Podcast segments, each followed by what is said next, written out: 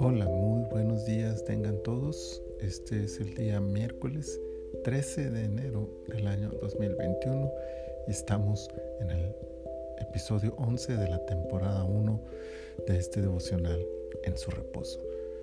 Para esta ocasión, el versículo del capítulo 11 será el versículo 6 que dice, y dijo Jehová, he aquí el pueblo es uno, y todos estos tienen un solo lenguaje, y han comenzado la obra, y nada les hará desistir ahora de lo que han pensado hacer. No siempre ser mayoría es tener la razón o estar en el lado correcto. La historia puede encargarse de demostrarnos eso fehacientemente, pero desde un principio la Biblia nos enseñó esta verdad. La unidad de los hijos de los hombres, su objetivo en común, su capacidad de organización, su, avanzada tecnología, parecían ser elementos perfectos para una superación integral, para una evolución que los hiciera mejorar en todos los sentidos. Sin embargo, cuando todo aquello miraba hacia un futuro impresionante, al topar con su relación con Dios, el corazón del hombre se reveló y comenzaron a planear usar todos sus recursos para ir en contra de la voluntad de Dios. Todo lo bueno que tenían se fue por la borda cuando lo intentaron usar contra Dios. En un santiamén, el Señor deshizo todos sus planes y los dispersó, recordándoles y enseñándonos a todos que Él sigue siendo Dios y Señor del universo y de la humanidad.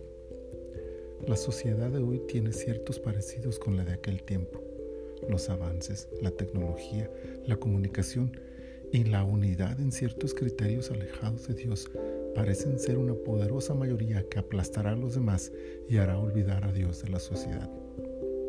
Pero Él sigue sentado en su trono las, las mayorías no mandan en el cielo y ciertamente no son superiores al Todopoderoso y su autoridad sobre el universo. Adoramos a un Dios que rige con poder, que domina todo, que puede con una sola palabra cambiar todo en el planeta, que a un solo movimiento de su mano transforma lo creado y hace surgir cosas de la nada.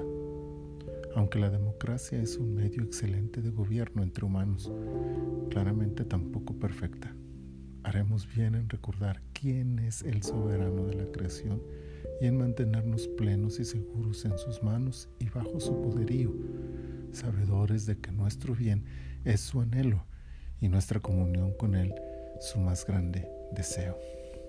Señor, ayúdanos, ayúdanos, Señor queremos reconocer en ti nuestra prioridad, nuestro más grande objetivo, más allá de todas las tecnologías, de todos los recursos, de todas las cosas que podamos hacer unidos en una gran mayoría, que nuestra prioridad sea siempre honrarte, agradarte y adorarte. Señor, gracias por todo lo que nos das. En el nombre de Jesús. Amén sea el Señor glorificado y lleno de adoración de parte de nuestros corazones durante todo este día.